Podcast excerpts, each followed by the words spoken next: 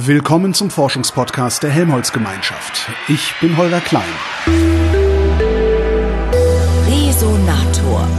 Vom 31. Oktober 2021 bis 12. November 2021, eigentlich, dann hat sie ja einen Tag länger gedauert, gab es im schottischen Glasgow die Klimakonferenz COP26. Raimund Schwarze war dabei, ist mittlerweile wieder zu Hause in Deutschland in Quarantäne, denn er kommt aus einem Hochinzidenzgebiet und äh, sitzt da noch ein paar Tage. Heute ist der 16. November 2021. Hallo Raimund.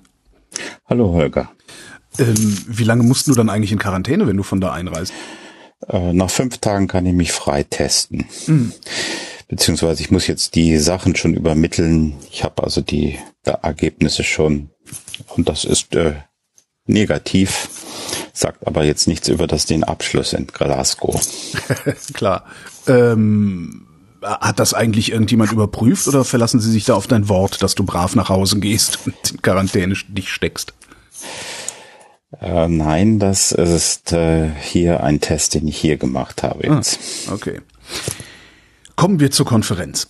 Hm, ich fange mal an mit, also ich, ich bin gefragt worden, also du, du sprachst immer von Dokumenten getrieben. Was genau bedeutet das? Ja, das äh, ist die Vorstellung internationaler Verhandlungen, sind der Abschluss von irgendwelchen Übereinkommen, Verträgen im besten Fall.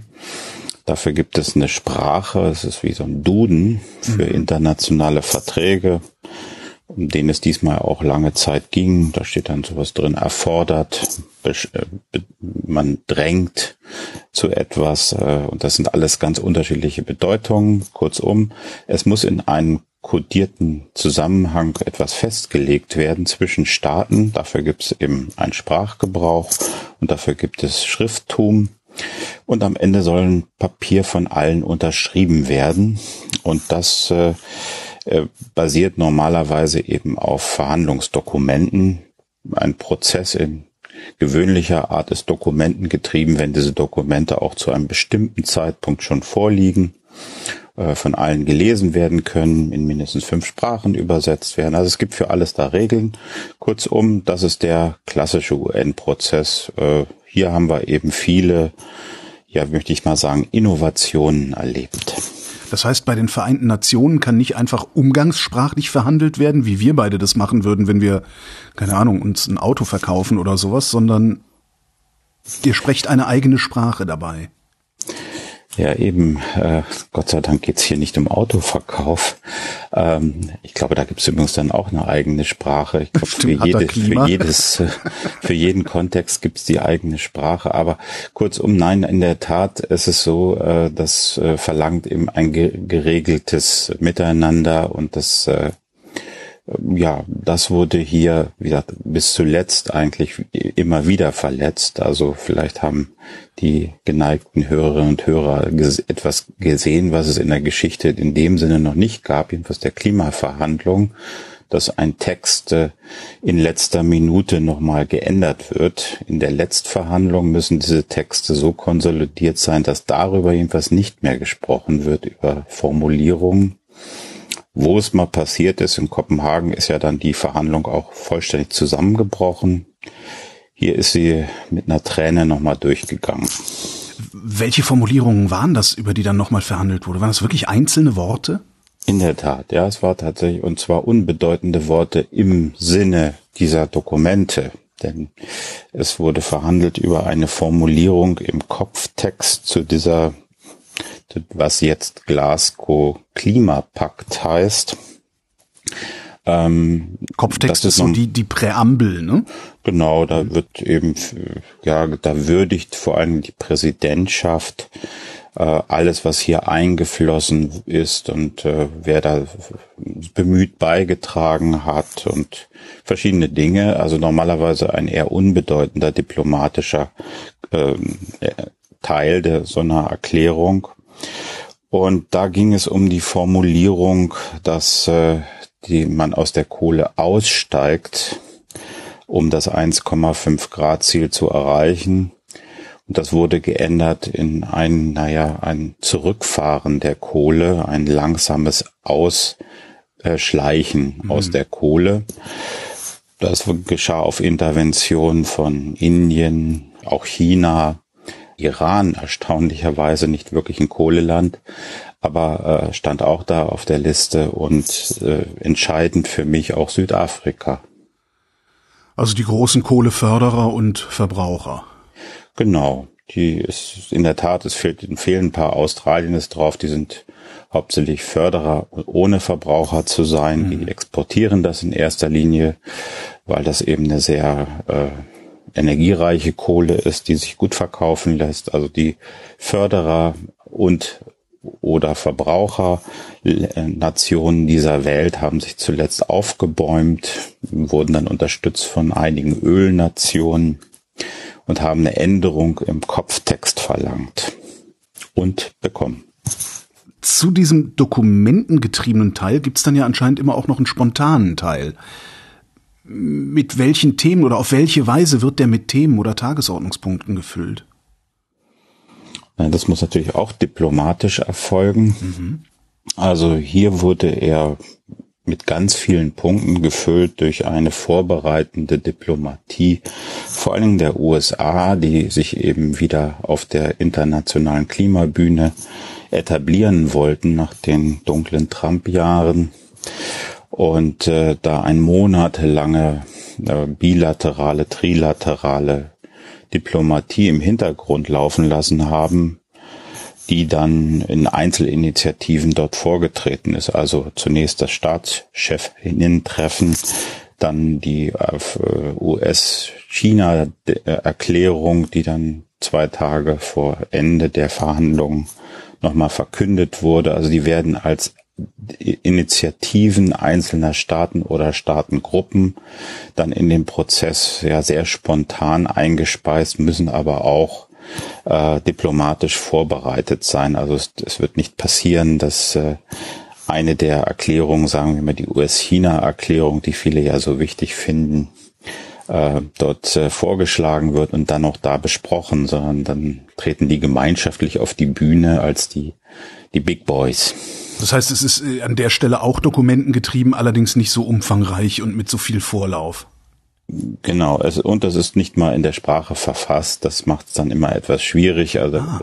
das ist ja über Jahrzehnte wird ja eine gemeinsame Sprache entwickelt, zum Beispiel was überhaupt Waldzustandsverschlechterung heißt. Äh, da wird dann wieder mal aus Waldzustandsverschlechterung der Hauptursache für das äh, das Waldsterben dieser Welt wird dann wieder Abholzung, äh, was es aber gar nicht ist, denn der Wald stirbt nicht, weil da jemand die Axt anlegt.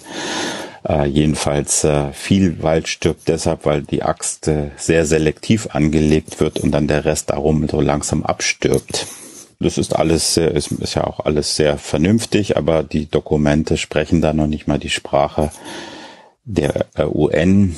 Äh, die Initiativen bleiben insbesondere in der Wortwahl meistens sehr lose verbunden, möchte ich es mal nennen.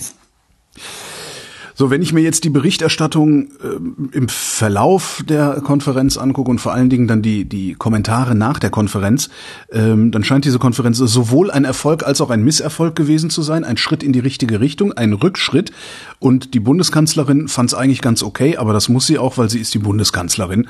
Äh, und wenn sie gesagt hätte, das wäre nicht okay gewesen, dann hätte man sie fragen können, warum hast du dann nicht dafür gesorgt, dass es okayer wird. Wie war die Konferenz denn jetzt eigentlich? Ist das ein Erfolg, ein Misserfolg? Kann man das überhaupt so genau festlegen?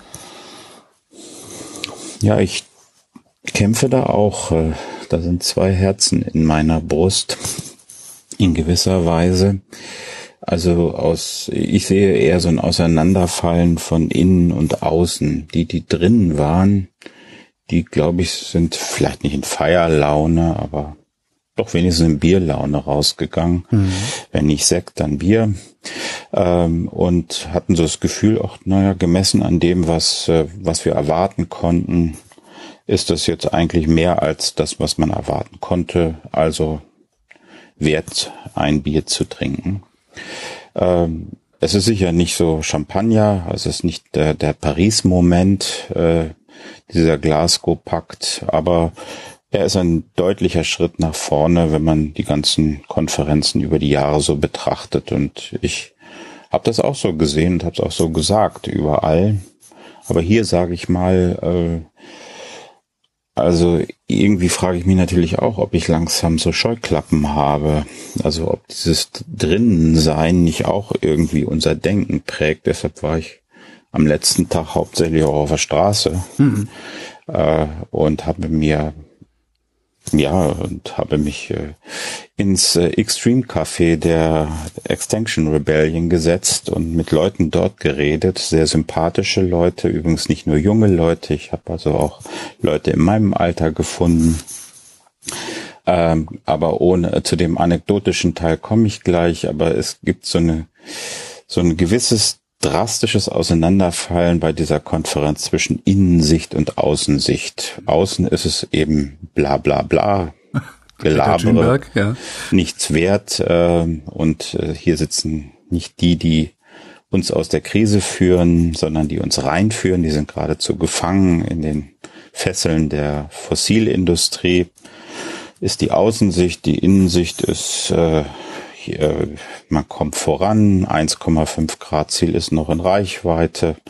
Die Business Community, die drinnen saß, übrigens tatsächlich nicht die Kohleindustrie, da gibt's gar keinen Vertreter davon, die waren eher konstruktiv. Also die haben zum Beispiel dafür gesorgt, dass endlich das Regelwerk, um das es hier eigentlich ging, jetzt mal geschlossen wird, so dass das Paris-Abkommen in die Umsetzung geht. Aber das sind dann die Leute, die Windparks bauen. Mhm. Die sind da hauptsächlich und die haben da sehr konstruktive Vorschläge gemacht, wie man das lösen kann und sich letzten Endes auf einen ziemlichen Goldstandard unerwartet geeinigt nach fünf Jahren verschleppten Regeln für den Emissionshandel gibt's jetzt den gleich den Goldstandard, äh, also das Bestmögliche, was rauskommen konnte, hauptsächlich auf Druck genau der Industrie, die dort eben aktiv ist. Ähm, und diese Innen- und die Außensicht fallen, glaube ich, wie nirgendwo zuvor in meiner Sicht auseinander die Hoffnung auf das zu überbrücken durch Einzelmaßnahmen ist äh, bei mir jetzt gering. Also die, die tatsächlich beschlossene, Ziv der Zivilgesellschaftsrat, der ist ja jetzt beschlossen worden, wurde für einen, ja, ich muss es sagen, zunächst mal völlig unbedeutenden Verhandlungsstrang, nämlich die technische Zusammenarbeit beschlossen. Also das, daran muss sich deutlich auch was in den Strukturen zukünftiger Verhandlungen ändern, wenn man diese Brücke finden will. Diese Diskrepanz zwischen innen und außen, woher kommt die? Ich würde spontan sagen, ja, dann hat die COP nicht sauber Kommunikation betrieben. Gut, du bist der Kommunikationswissenschaftler. Naja. Ich hätte es äh, vielleicht oder jenes vielleicht jedenfalls lange mit. Jedenfalls kannst du. Ich habe, ich habe mal Medien- und, und Kommunikationswissenschaften studiert. Das dachte ich mir doch. Und nach also. der Scheinfreiheit meine Masterarbeit nie geschrieben, ja.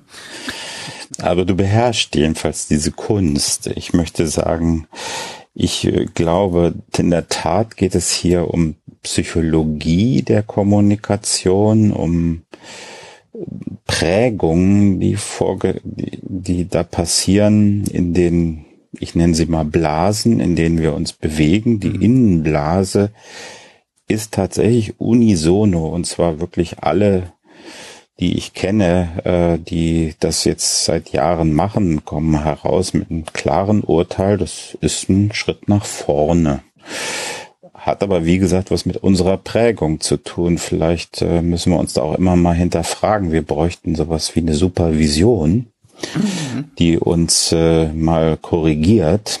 Gut, dazu dient dann auch die Kommunikation und Wertung jetzt am Ende. In gleicher Weise sehe ich es aber auch außen. Die Prägung, äh, die da passiert, ist nicht geringer. Also bestärkt sich selbst natürlich auch. Es war die größte, wenn ich es mal von außen sehe, die größte Demonstration, die wir hatten bisher in, in Präsenz vor der COP. Ähm, ich denke auch, es waren die stärksten Worte, die wir bisher hatten, äh, die, wir, die da gefallen sind in der Kritik. Ähm, also, dass man draußen auch das Gefühl hatte, dort sitzen eigentlich die, die äh, nichts anderes wollen, uns als uns davon abzuhalten.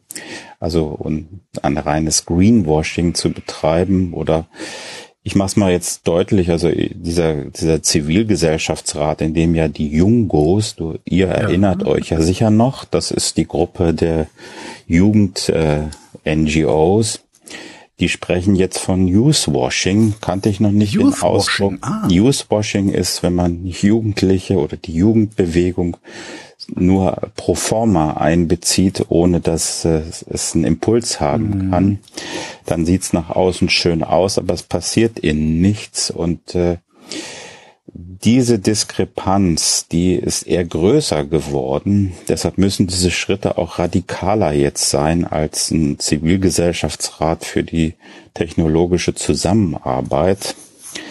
Aber das sind Sachen, die äh, allenfalls jetzt angestoßen werden, wenn, der, wenn diese, der ganze Wirbel um die, den Klimapakt von Glasgow jetzt sich mal setzt. Äh, ich denke, da sind tatsächlich radikale Veränderungen auch in der Struktur der UN nötig, damit es nicht noch weiter auseinanderfällt.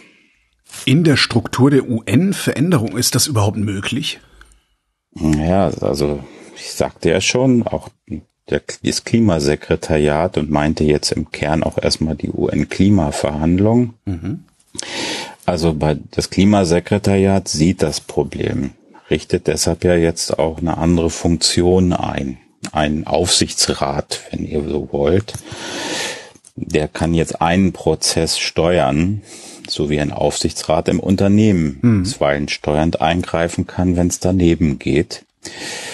Ähm, es gibt von außen Vorschläge, dass man das äh, ein Klima, dass es ein stehendes Klimaparlament geben soll, anstatt jetzt die alljährlichen großen UN-Zirki, die wir hier so haben. Ähm, aber sag mal so, zwischen den beiden gibt es abgestufte Vorstellungen, wie, wie weit dieser Prozess reformiert werden kann. Ich sehe jetzt schon, dass äh, das Klimasekretariat erkennt, dass geändert werden muss, und zwar jetzt eben nicht nur in der Sprechordnung, sonst waren die Jungos ja immer die letzten, allein vom Buchstaben, vom, vom Alphabet her. Jetzt sind sie immer die ersten, äh, aber äh, auch das äh, wird nicht reichen. Da müssen strukturelle Veränderungen in UNFCCC, also dem Klimarahmenabkommen, und dessen Regelwerk her, was die Einwirkung von Zivilgesellschaft auf den sonst ja staatlichen politischen Prozess hm, betrifft. Aber um das zu ändern, brauchst du dann wahrscheinlich wieder eine eigene Konferenz, oder? Das ist richtig. Ich glaube auch nicht, dass das jetzt nächstes Jahr passiert. Nächstes Jahr äh, geht es ja darum, jetzt erstmal zu gucken, ob das äh, große ob die vielfältigen großen Versprechungen, die hier gemacht wurden, dann auch tatsächlich eingehalten werden. Es soll ja nächstes Jahr nochmal so ein Feuerwerk gestartet werden und das soll noch bunter werden. Also größer und bunter, äh, verschiedene Sachen umfassend, die jetzt noch nicht drin sind oder Staaten, die nachrücken, weil sie sich bisher nicht erklären wollten, sagen wir zur äh, Zero Emission äh, für Automobile. Mhm. Ähm, und es soll vor allen Dingen verbunden werden mit dem Hauptwerkzeug. Das sind hier die national bestimmten Beiträge unter dem Paris-Abkommen. Da werden alle drauf schauen, passiert das jetzt, dass die Nation, Ambition national bestimmte Beiträge heißt, äh, wir, die Bundesrepublik Deutschland, werden bis 2000 irgendwas so und so viel Prozent weniger Kohle verbrennen oder so? Genau, das sind die, äh, das äh, sind Klimaschutzpläne für die eigenen Nationen. Mhm. Wir machen das für Deutschland natürlich in der Erfüllung von EU-Pflichten, aber die EU als solches tritt ja dort als Akteur auf und die EU hat äh, wird sich Ziele setzen müssen in Erfüllung dieses Glasgow-Paktes. Und die sollen nächstes Jahr in äh, verbesserte, also ambitioniertere nationale Beiträge einfließen.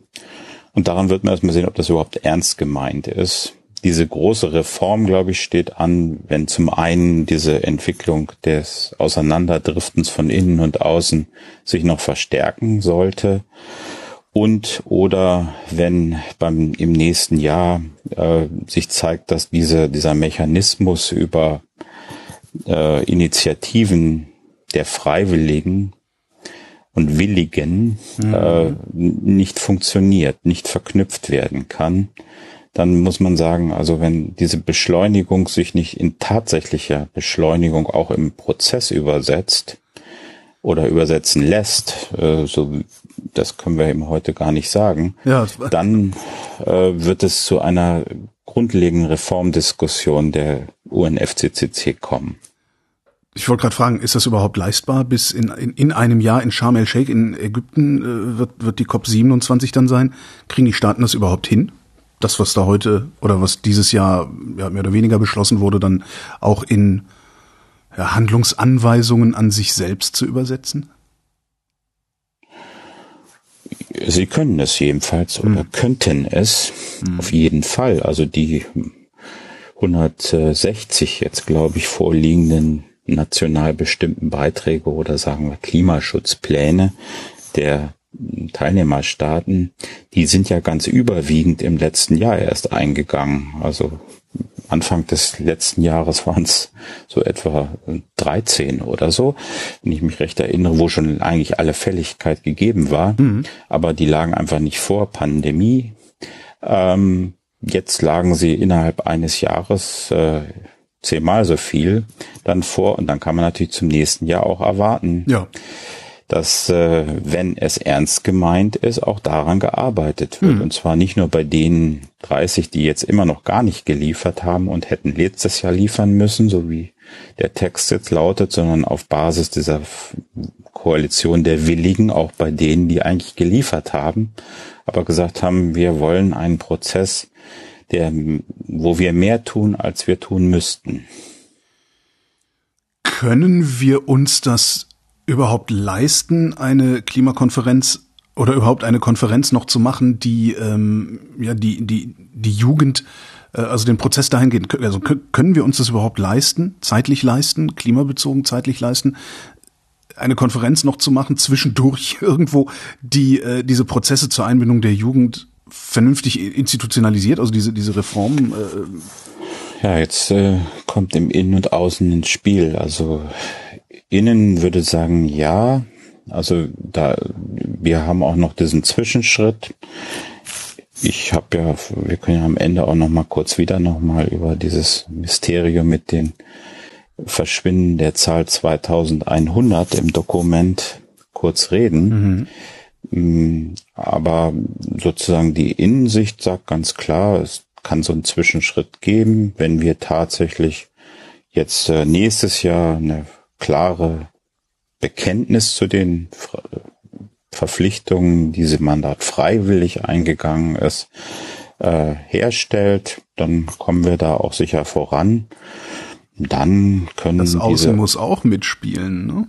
Genau, das äh, ist in die andere Sicht. Äh, tatsächlich ist es so, wenn wir jetzt erwarten, dass wir noch zur Jahrhunderthälfte ähm, die 1,5 Grad erreichen, äh, und klimaneutral sind, was ja im Paris-Abkommen so auch steht, dann wird es sehr schwierig, wenn der Prozess jetzt nochmal durch eine Strukturdiskussion mhm. äh, grundlegend aufgemacht wird, dann schaffen wir es zeitlich nicht. Also Beschleunigung und Effektivierung gehen hier nicht gut miteinander zusammen. Diese diskrepante Wahrnehmung der Konferenz innen und außen, ähm, könnte man die nicht ein für alle Mal abschaffen, indem man vor der Konferenz schon, weiß ich nicht, eine wie auch immer geartete Liste schreibt mit Erwartungen und hinterher einfach mit Erfüllungen abgleicht? Dann könnten wir uns auch all die Kommentare sparen. Das war ein Erfolg, das war kein Erfolg. Dann könnte man es messen. Ja, so würde die Kommunikationspsychologie uns vermutlich sogar raten, also diese Supervision, von der ich ja. gerade gesprach, dass ich die mir selber erhoffe. Ja, ich glaube, es wäre hilfreich, wenn wir nicht immer nur beginnen, über Konferenzen zu reden, nachdem sie begonnen haben, da ihre Kanonade von Initiativen abgeschossen haben und dann sozusagen den Kaffeesatz lesen danach, sondern dass man vorher sich irgendwie über die Erwartungen verständigt. Wie kann man das? Über Erwartungen kann man sich schwerlich verständigen, haben ja auch was mit Politik und Interessen zu tun. Aber was gelingen müsste, ist, dass wir viel besser vermitteln, wie dieser UN-Prozess so konstruiert ist, dass wir die in einem Moment, dass wir sowas vielleicht simulieren. Also ich habe ja schon mal angedeutet, wir in Frankfurt oder haben ein Labor, klingt jetzt komisch, also mhm. klingt nach Mäusen, aber hat mit Mäusen nichts zu tun, ist auch keine Maus, die sich darin bewegt, sondern da, da spielen wir solche Verhandlungen durch ähm, Dokumenten getrieben äh, und da, da weiß man dann, was man erwarten kann.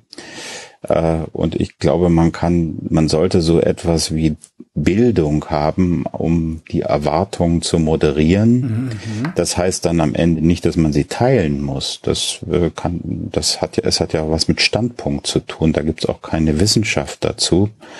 Äh, das ist eine Frage des Wollens und der Entscheidung, aber bei der Frage, was der Prozess kann, und da spielen natürlich sowas wie Umweltbildung oder äh, UN-Bildung äh, eine Rolle. Ja. Wenn es da um Standpunkte geht, dann gucken wir doch einfach mal deine Standpunkte an. Was hast du denn erwartet oder wie du es genannt hast, was hast du von der Konferenz erwarten können? Naja, erwartet hatte ich und äh, bin deshalb ja auch nicht enttäuscht. Als nächstes also, frage ich dann, was du gekriegt hast, ne? Du bist dir im Klaren drüber. Genau, das ist klar. Also erwartet hatte ich, dass jetzt diese fünf Jahre Warten auf äh, die Regelung, und zwar jetzt nicht nur zum Emissionshandel, sondern im Schlepptau hängen da leider ein paar andere Paragraphen in der Umsetzung des Paris-Abkommens, dass die jetzt endlich beseitigt werden, also die Hürden, die da noch bestanden. Welche waren das genau? Ja, das war also beim Handel in der Hauptsache noch einige Schlupflöcher zu lassen, die die Ambitionserhöhung äh, in Frage stellen können. Also tatsächlich, wenn du willst, sowas wie Greenwashing-Elemente mhm. ähm, sich zu erhalten. Da gab es einige Länder, nicht nur, aber in der Hauptsache Brasilien, die das wollten. Die einige wollten aus das parallel noch bestehende Kyoto-Regime leben lassen, indem man jedenfalls noch irgendwelche Emissionsrechte aus dem alten Kyoto-Protokoll übertragen kann. Und äh, der Deal ist jetzt ähm, am Ende also das, was Zukunft hat, muss wasserdicht sein. Das Paris-Abkommen und seine Regeln soll jetzt sicherstellen, dass keine Doppelzählung mehr möglich ist, kein Schlupfloch mehr existiert. Und äh, das wurde ein, erkauft dadurch, dass man gesagt, na gut, aber die Emissionsrechte aus dem Kyoto-Protokoll, jedenfalls aus den letzten, na jetzt muss ich nicht sieben Jahre sagen, sondern für, aus dem Zeitraum 2013 bis 2020, die dürfen übertragen werden. Mhm. Äh, so geht so ein Deal. Ich sag mal so, wie viel das genau ist, hat noch keiner berechnet. Größenordnungsmäßig unter einer Gigatonne. Ja, das ist natürlich sehr viel. Die Welt stößt als Ganzes mal jetzt so 36 Gigatonnen aus. Da ist das dann schon viel aber verteilt über einen Zeitraum äh, und gegeben, was wir hier eigentlich für eine Differenz haben zwischen den 36 Gigatonnen und den schon sehr bald äh, nötigen Halbierung dieser Emissionen auf 18. Mhm. Da ist die Gigatonne, naja, eine Kröte, die man schlucken kann, wenn es ganz schlecht geht. Das war der Deal.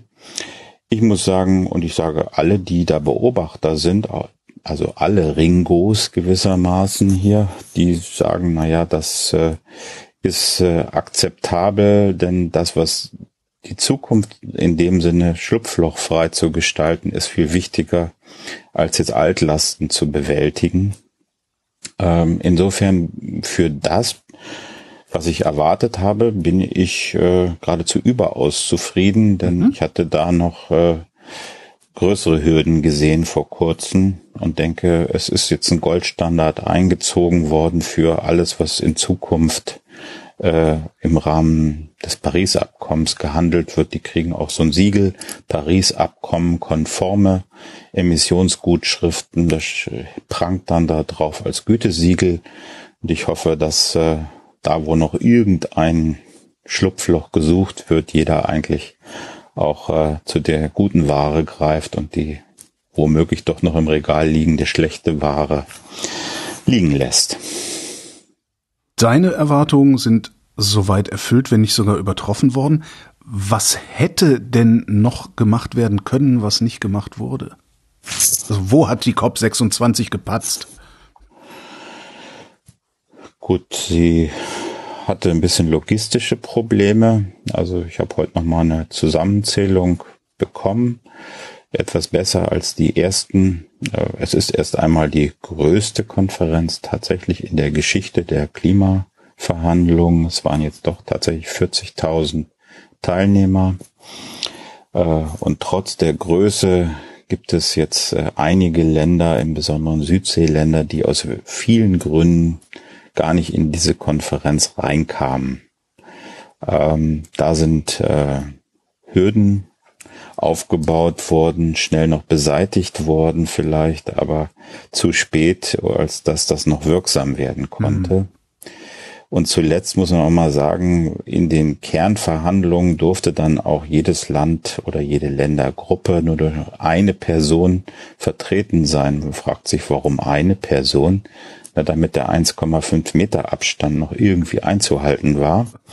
Ähm, das ist, sagen wir mal, schon ein erschwertes Handeln würde ich jetzt mal sagen, ist vielleicht auch der Pandemie dann zuzurechnen, dass hier manches logistisch nicht optimal gelaufen ist und leider die Legitimität mancher Beschlüsse dann in Zweifel kommt. Mhm. Ähm, was ist sonst noch schlecht gelaufen? Ich finde gerade ganz, ganz, äh, ich habe gerade den Verdacht, dass du so als, ähm, ich sage mal, Deformation professionell gar nicht wirklich in der Lage bist, die Struktur einer solchen Verhandlung von ihren Inhalten zu trennen. Ja. Kann das also sein? Super. Weil du, weil du natürlich ja. auch immer aus, aus, aus, ich sag mal, diplomatieforscherischer Sicht äh, auf das Ding guckst. Und wenn ich die Zeitung aufschlage, dann sehe ich ja nur Inhaltliches. Die haben das, das nicht geschafft, richtig, die haben das ja. nicht geschafft. Und ja, das finde ich, finde ich ganz interessant. Dann darum sage ich ja, ich mhm. brauche eine Supervision nach dieser COP. Äh, und eine, eine Frage wird genau sein, also dass man da jetzt Form und Inhalt nicht äh, so verschränkt, dass man äh, blind wird für die inhaltlichen Fragen und sich freut, dass da Kohle drin steht, wo, wo alle, die draußen sagen, ja, wo dachtet ihr denn da, worüber wir hier reden? Über Kohle. Ja, natürlich reden wir über Kohle und ihr, das ist doch selbstverständlich und es kann doch nur um Ausstieg gehen. Äh, und ihr redet also vom Ausschleichen. Äh, also diese Vermengung von mhm. Form und Inhalt ist, ist ja der Gegenstand so einer Supervision. Ich denke allerdings auch, dass äh, es auf der anderen Seite sowas braucht. Also ich so wie ich bereit bin, jetzt in der Supervision zu gehen, würde ich sagen, also äh, jeweils die, die sehr kritisch äh, das nur an den Inhalten messen, die müssen sich schon nochmal fragen, wozu eigentlich diese Form?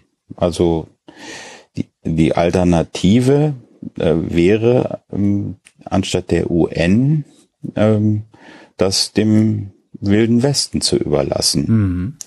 Äh, das, also man ist gewissermaßen hier UN-gläubig. Ich bekenne mich dazu, ich bin ein UN-Gläubiger und äh, ein, die, die erste und das höchste Gut in, in der auch im Klimapakt von Glasgow, man möge es bitte mal nachlesen, in der Tat im Kopftext.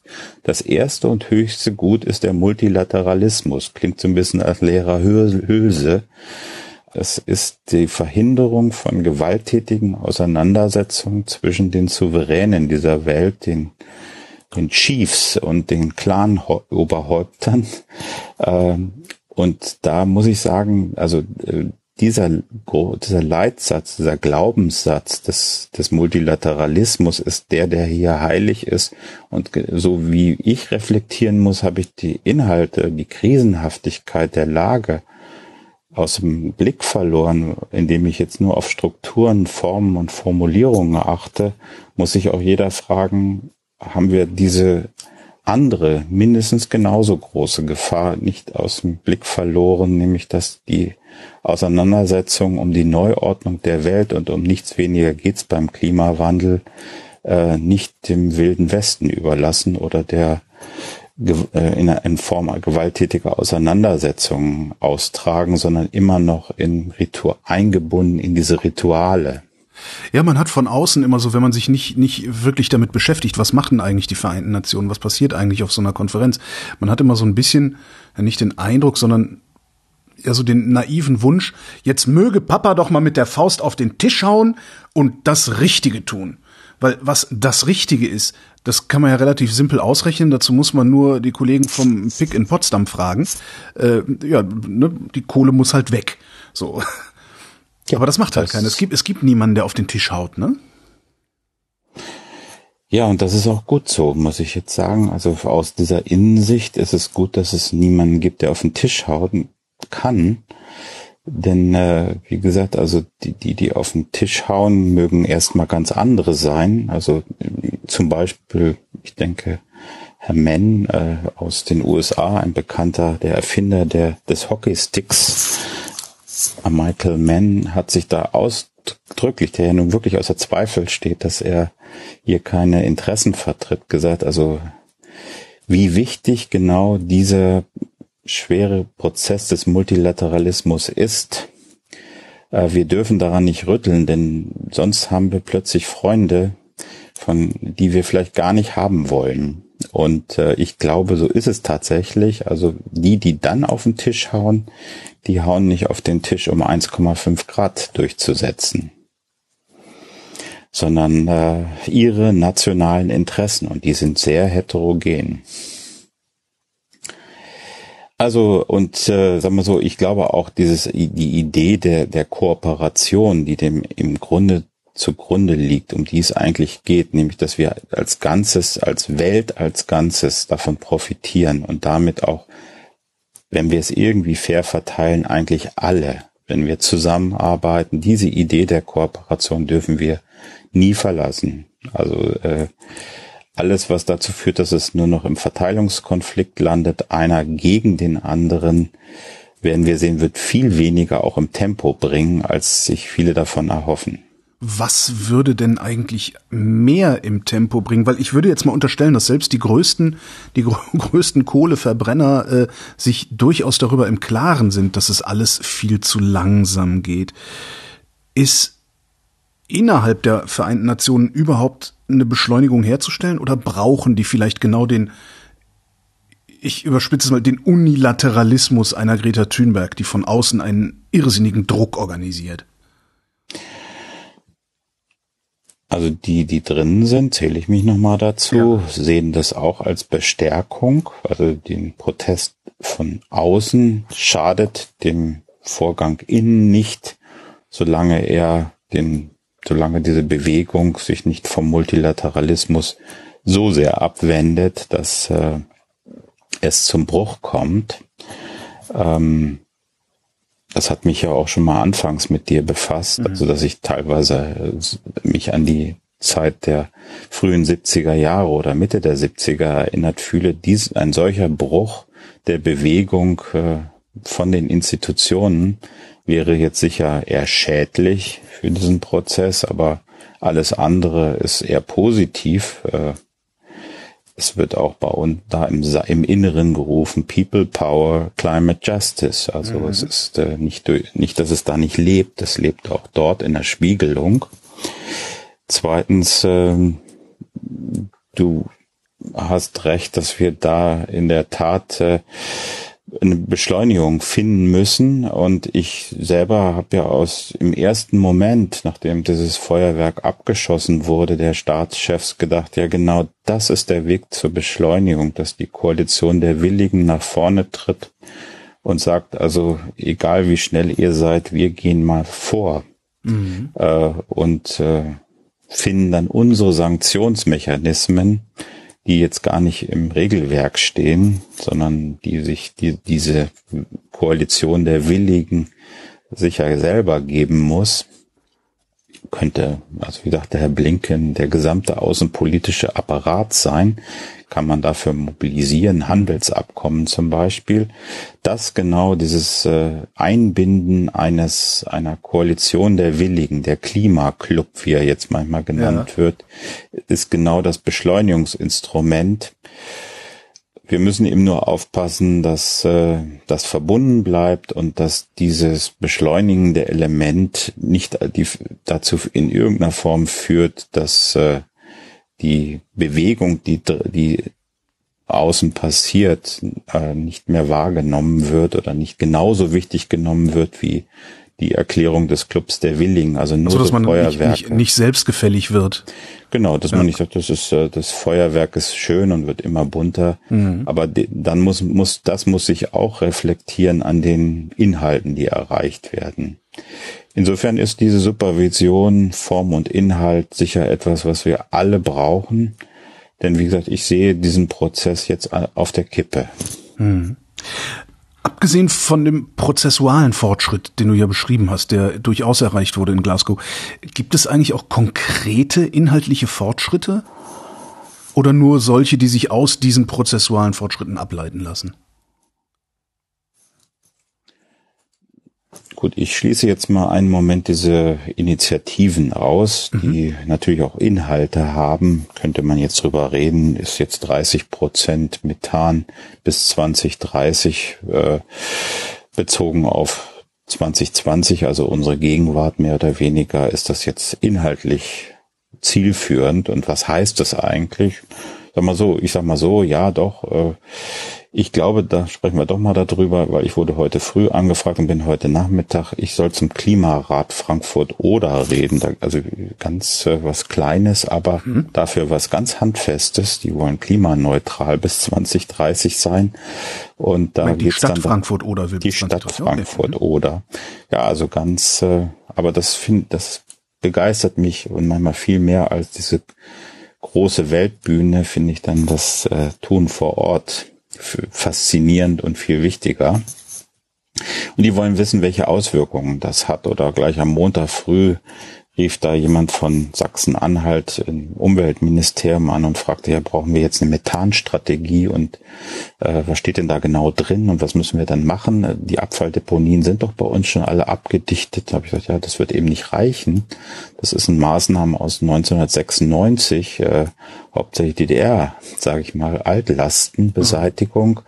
Äh, da könnt ihr euch jetzt nicht ausruhen und sagen, ach, wir haben doch doch schon alle Hausaufgaben seit 96 erledigt. Hier sind jetzt neue Aufgaben. Das bezieht sich nämlich auf 2020 und nicht auf 90, 1990, wie häufig. Das ist äh, das sind schon so praktische inhaltliche Auswirkungen von Sachen, die Deutschland jetzt in dem Rahmen der, der Koalition der Willigen im Rahmen dieses Klimaclubs unterschrieben haben.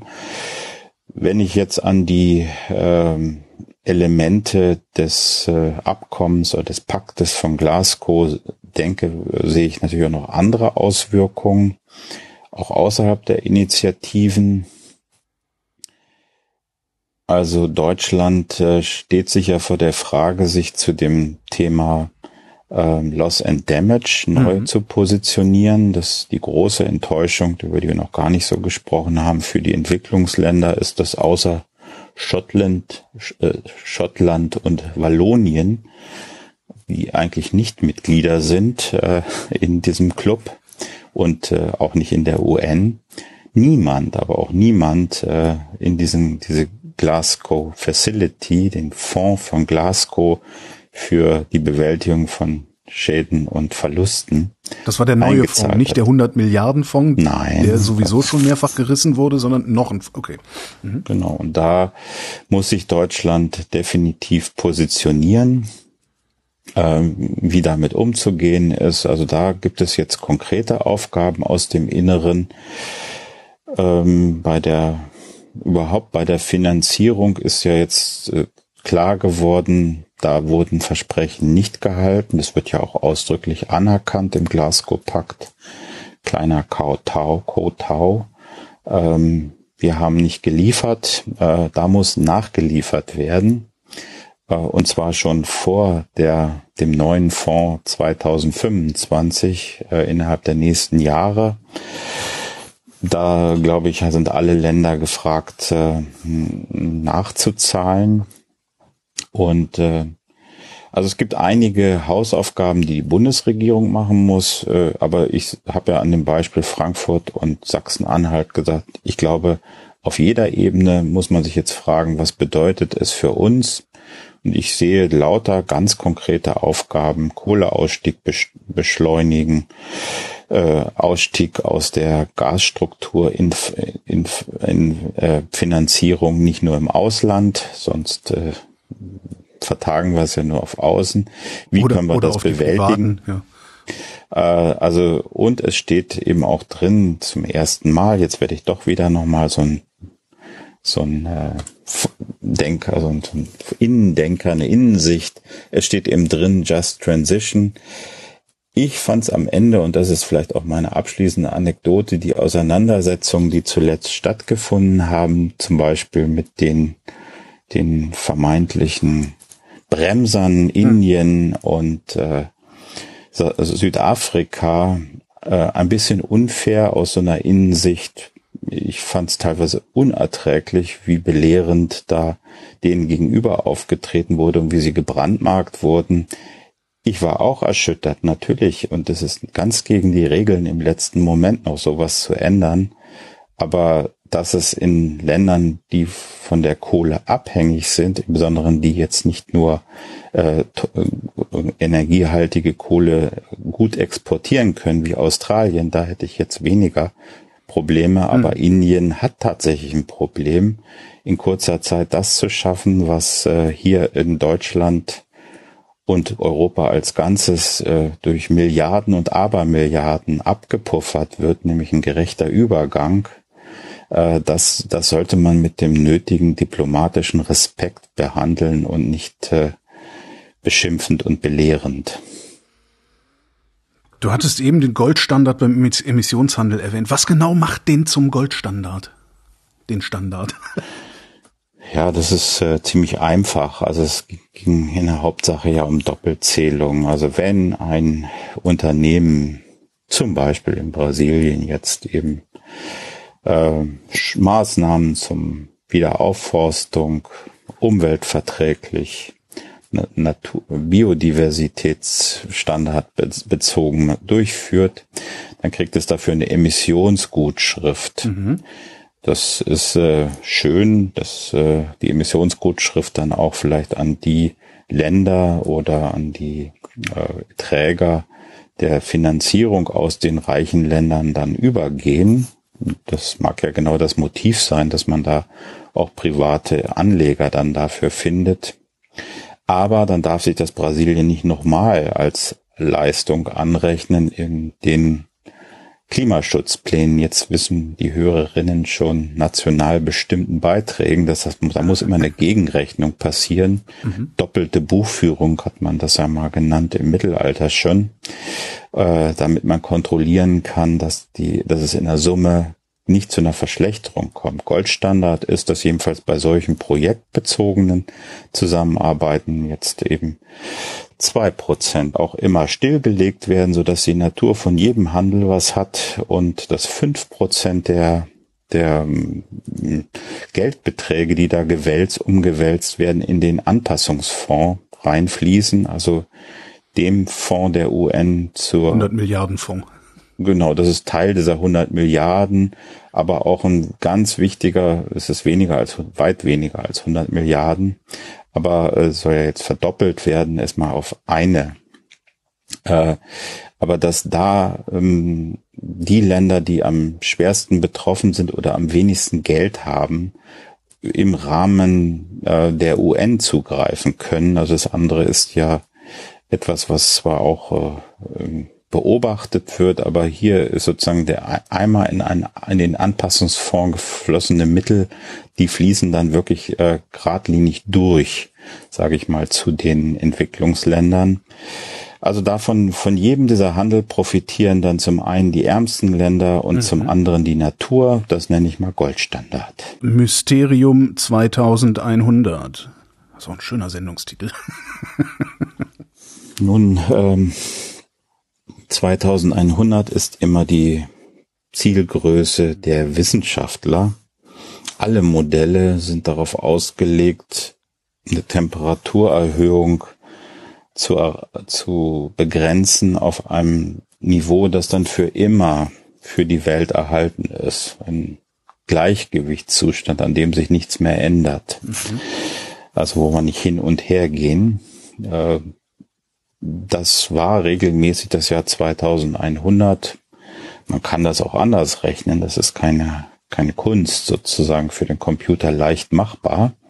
Aber es war etwas, was sozusagen Konvention in der Wissenschaft war die Szenarien für 1,5 Grad waren häufig eben dafür, dass man im Jahr 2100 erst das erreicht. Deshalb reichte ja auch für, für viele Länder, also zum Beispiel für alle Entwicklungsländer, muss die Treibhausgasneutralität erst nach Mitte des Jahrhunderts erreicht werden, um dann im Jahr 2100 dieses Gleichgewicht zu erreichen. Aber das, das funktioniert doch gar nicht. Also weil alles, was ich bis dahin ausgestoßen habe, bringt das Gleichgewicht doch wieder durcheinander. So ein bisschen wie, ich bin um 13 Uhr verabredet und gehe um 13 Uhr aus dem Haus, weil ich vergessen habe, dass ich noch eine halbe Stunde Weg dazwischen habe, ne? So etwa. Mhm. Also äh, alle wussten, dass die Regeln zur Emissionsminderung, die als Szenarien von Wissenschaftlern ist ja keine Politikempfehlung, aber als Möglichkeiten zur Erreichung dieses Gleichgewichts noch bestanden muss jetzt dazu sagen, ist auch immer nur mit bestimmten Wahrscheinlichkeiten, dass man das dann erreicht. Aber jetzt wollen wir nicht ins Detail. Die Konfidenzintervalle, ja. Aber tendenziell äh, war schon das äh, klar, dass man zwischenzeitlich eben auf Basis der Emissionsentwicklung, die wir jetzt noch dulden, also in die Betrachtung mit einbeziehen bei den Szenarien regelmäßig in der Mitte des Jahrhunderts erstmal darüber hinausschießen, sagen wir mal 1,8 Grad.